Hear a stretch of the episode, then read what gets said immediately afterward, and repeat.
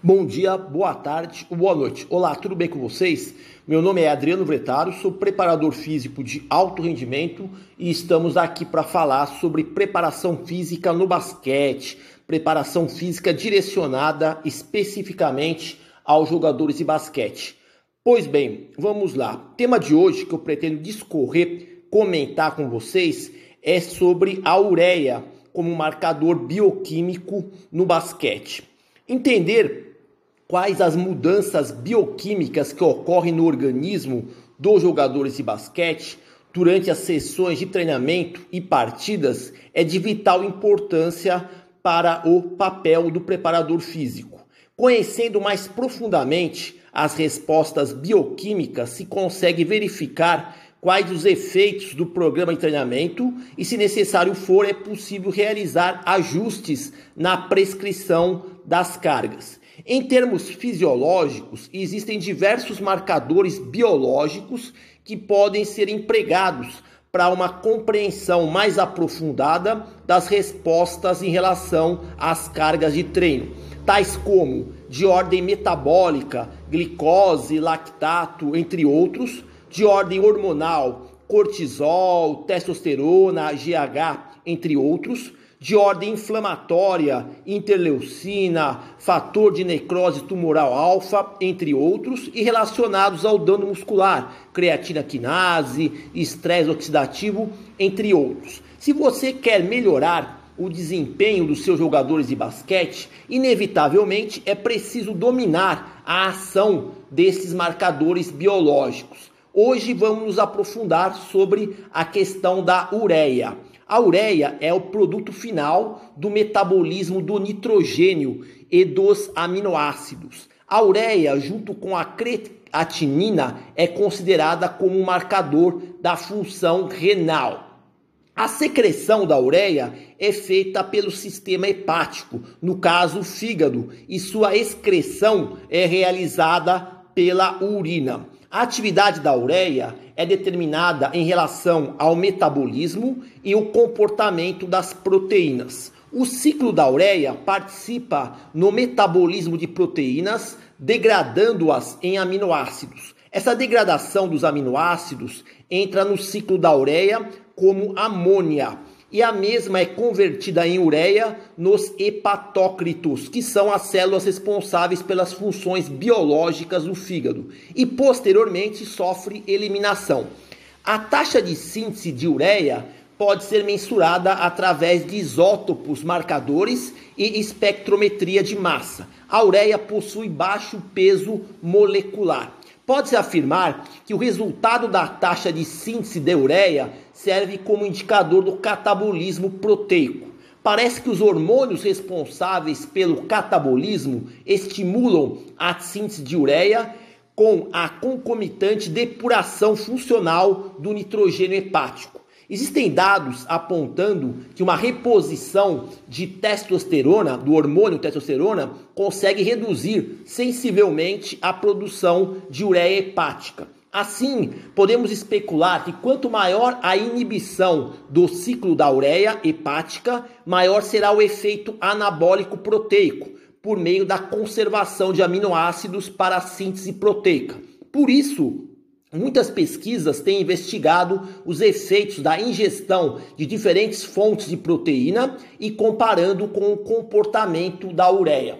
Por exemplo, existem relatos de que a hidrólise da ureia foi maior com a ingestão da proteína de origem vegetal do que na proteína de origem animal. Ainda discutindo a questão da ingestão de proteína e o comportamento da ureia durante o exercício, parece que a ingestão maior de proteínas apresenta menor perda de ureia.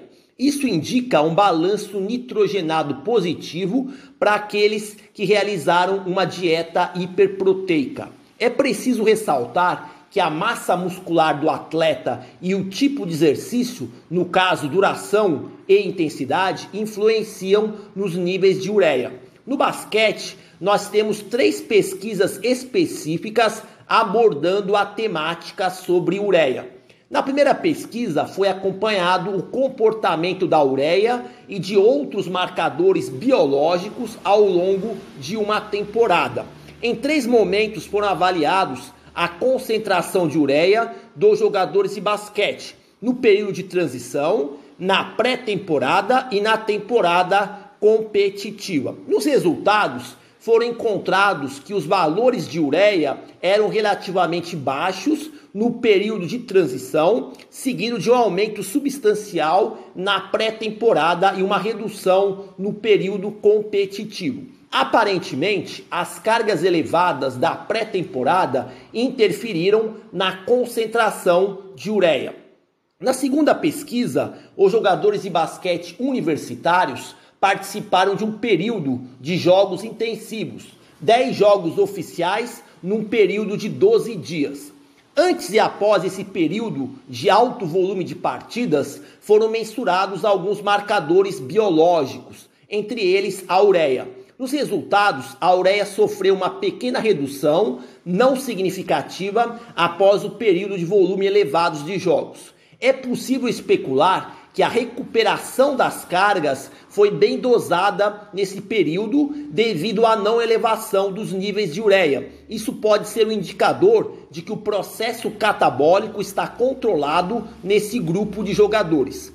Na terceira pesquisa, jogadores formativos de basquete foram acompanhados durante um programa de treinamento aeróbico e anaeróbico com duração de oito semanas a uma frequência semanal de cinco vezes por semana.